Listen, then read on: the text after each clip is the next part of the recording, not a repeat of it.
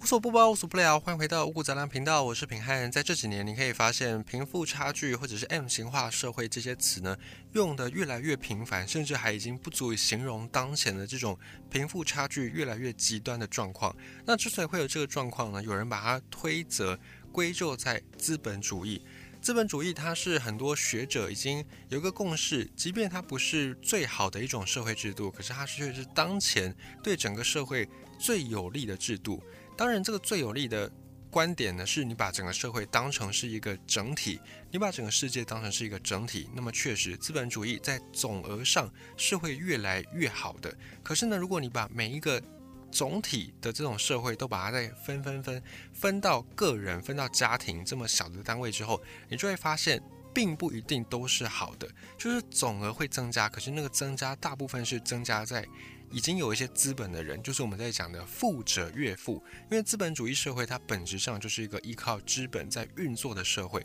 所以当你有了资本之后，你在建立起新的财富的那个速度就会比没有资本的人快很多很多，这也是资本主义比较为人诟病的一个地方。那么资本主义发展至今呢，有一些不好的现象也慢慢的出现，就是所谓的剥削。剥削是我们很常会在资本主义里面听到的另外一个比较负面的词汇。所谓的资本主义，就是资本方、资方会去剥削劳动方，就是劳工们的剩余价值。也就是这个劳工，假设呢，他可以产出一百块的利润，利润呢就是扣掉成本之后，他可以产出一百块的利润。但是呢，这个资本家可能就会把这一百块的利润都给剥削掉，变成他自己的利润。于是呢，这个资本主义社会就会导致大家的工时。可能会越来越长，但是工资不见得是越来越高，可能总额是比较高的，但是换算成时薪，可能你的时薪并不会比你之前高到哪里去，因为你的薪水越高，通常就是你用更长的工时去换来的，所以这个也是资本主义让人家有点反感的地方，就是如果你是没有资本的那一方，你可能就会落入被剥削的这种情况。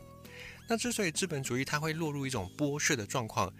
具体来说，到底是怎么样走到这一步呢？关于资本主义，在我们的课本当中，其实很少会去描绘到，因为关于资本主义这个事情，它本质上是一种剥削嘛。所以，如果你是有资本的那一方，你当然会希望剥削的这个事情越少人知道越好，越少人把它清楚了解、通透明白是越好，有利于你去剥削别人嘛。要不然，如果别人都知道你怎么剥削他，当然他就会想尽办法不要被你剥削。所以在以前的课本上，尤其在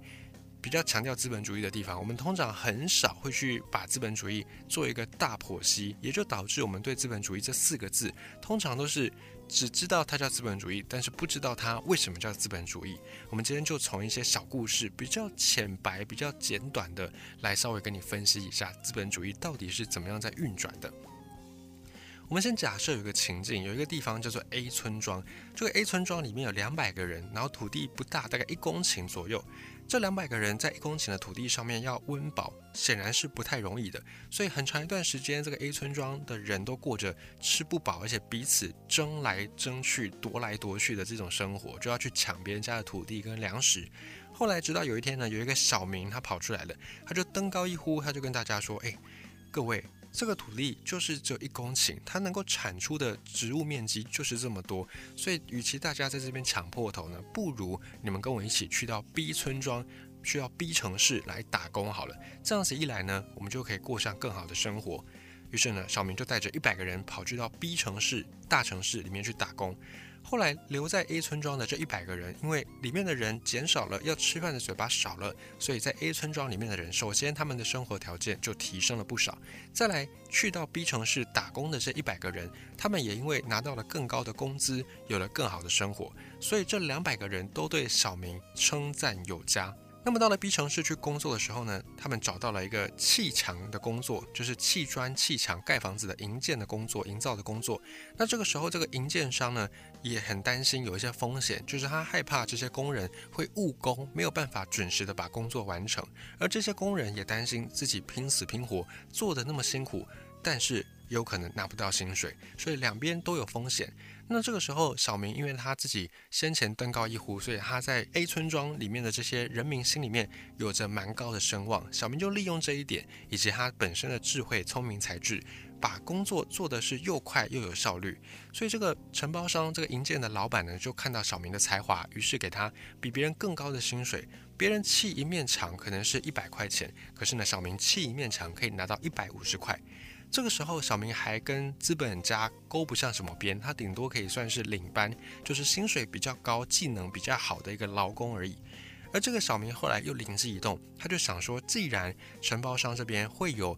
要发钱。以及他担心劳工误工的风险，而劳工也担心可能会拿不到薪水的风险，那不如呢就由我来承接这个位置好了。他就跑去跟这个营建商说：“诶，老板，老板，不然这样子好了，你看你总共有多少墙要砌？假设你有这个一万面墙，那一面墙是一百块钱嘛，所以一万面墙呢就是一百万元。所以你直接先把这一百万都通通给我，那之后呢，这些劳工他们砌好墙要找薪水，就直接来对我拿，就不用再去烦你了，你就可以去做别的事情。然后呢，这样子一来，这些劳工盈亏，就是这个工地这个建案工程最后是赚是赔钱，我自己盖瓜承受。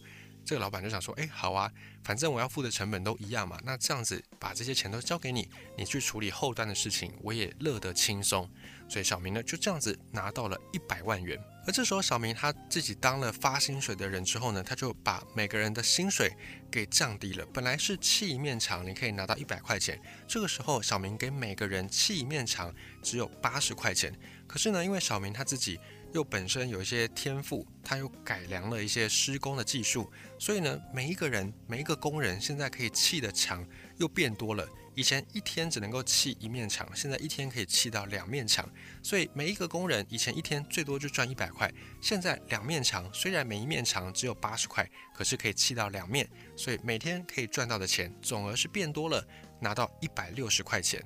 那这个小明就从每个工人身上可以去抽二十块钱。就是原本他给每个工人是一百嘛，后来给到每个工人是八十，所以每一个工人就被小明抽了二十块走。你会说，那这个是不是就算是资本主义的剥削呢？还不算是。虽然小明这个时候已经算是资本家了，可是呢，这二十块钱并不完全都是纯粹的剥削，因为小明在这个过程当中，他也提升了技术，也提供了管理，所以这二十块钱有一部分也是小明能够赚到的利润，就是他的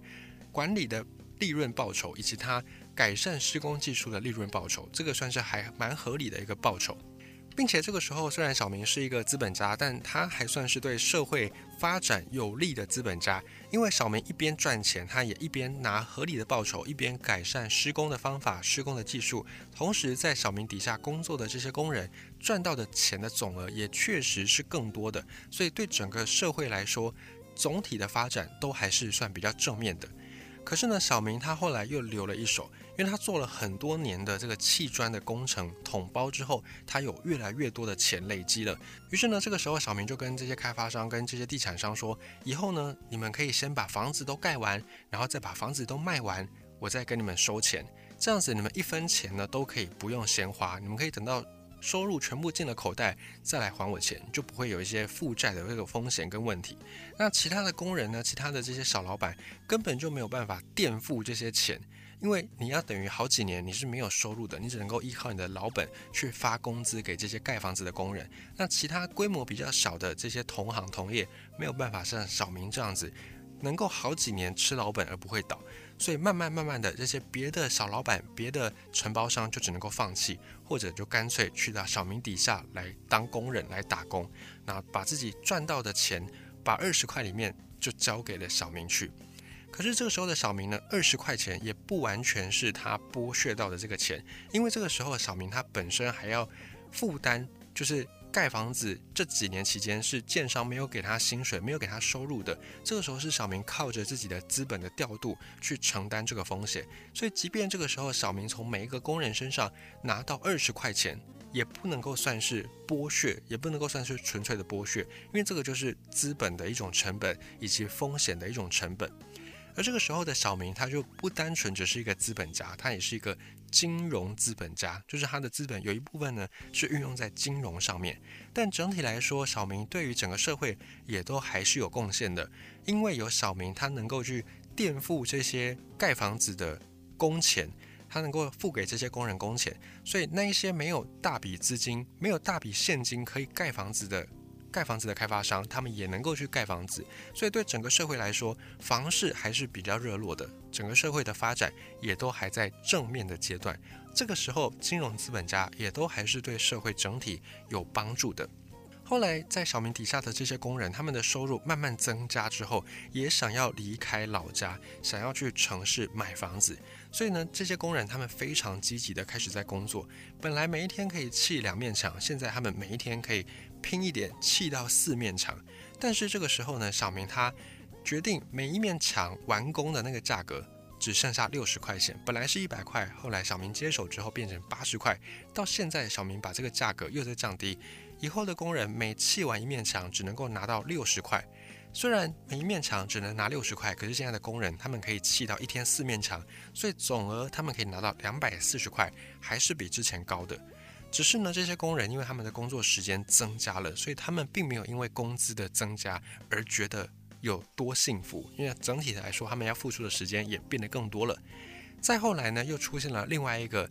盖房子的这个承包商，一个小老板，这个小老板叫做小华，这个小华也到了 B 城市来。可是呢，这个小华他并没有像小明想要赚这么多钱。当时候呢，这个小明他找开发商，一面砖墙的成本是一百块钱，就是开发商要把这个一面墙一百块的成本先直接拿给小明，然后小明再把这一百块里面拿了四十块，剩下六十块才发给这些劳工。可是呢，小华就没有像小明贪这么多，他就找到了这些开发商，然后说。你们只要给我八十块一面墙的这个成本，我就可以把这个工作给做好。而且当时候小华他也给这些工人的福利比较好，给这些工人说每砌完一面墙，你们可以拿到七十块。所以等于呢，这个小华他只抽了十块钱的利润。于是呢，新的竞争者出现，小明就有一点点紧张了。小明不得不把自己的这个价格给再压低，就是跟承包商那边先拿到的这个统包价格先再压低一些些，并且呢，再把。给工人的工资提升一些些，所以这个时候，小明他从一个金融资本家变成一个自由资本家，自由资本主义，就是市场上面是受到自由的竞争的。可是呢，当这个小明他直接把工人的薪水涨到了八十五块。就是高于少华给工人的薪水是七十块，小明直接涨到了八十五块一面墙，并且呢，把他跟承包商这边要的本来是一百块，现在跟承包商只要了八十块，等于说小明已经是在赔钱做这个工作。因此，如果想要跟小明竞争，这个小华他也就只能够跟着赔钱，才有办法去跟小明来抢生意。但是因为小明他已经做了这一行很多年，他有很多的钱可以打这种销价战争，但是小华没有办法，他的资本没有那么多，所以这个时候对于小华跟小明来说都不是过得那么好。可是对于这些工人来说，确实工人福利最好、薪水最高的一段时间。结果这个小华果然就撑不住了，只好倒闭。倒闭的时候呢，这个小明等于在 B 城市里面拿到了砌砖这个行业的垄断权。就是如果你在 B 城市，你要盖房子，你要找砌砖的工人，你只能够找小明，因为除了小明之外，已经没有其他的这些砌砖行能够存活下来，都被斗倒了。所以小明呢就开始取得了整个市场的垄断经营权。后来呢，他又把这样的一个技术不断的提升，以及他又夹带着大量的资金的优势，他就又回到了 A 村庄去把这个 A 村庄的城市给升级，也去到了 C 城市、D 城市、E 城市等等等等，连续呢拿到了好几个城市的垄断的砌砖市场。后来，这个小明，因为他已经是市场上面的独大了，一家独大，别无分号，所以他开始有了议价的能力。小明就再去跟这些承包商说：“哎，现在一面墙的成本，你们必须要给我一百块钱了。”他就等于把利润再往上提高。可是呢，他给工人的工资又在把它降低。之前本来是涨到八十五块一面墙，现在呢，他把这个给工人的工资降低了，降到一面墙只能够赚到五十块钱。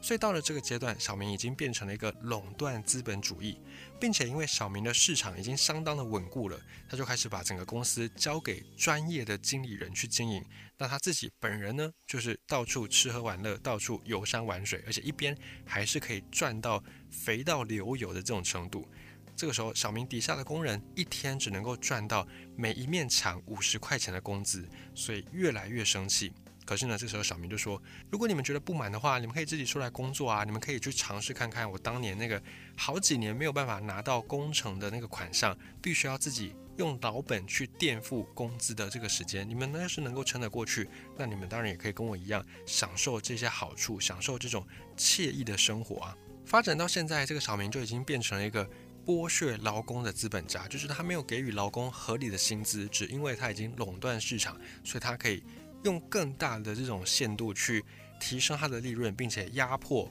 别人的收入、别人的收益。可是呢，这个时候剥削这些劳工的小明，他还不算是对社会造成很大危害的资本家。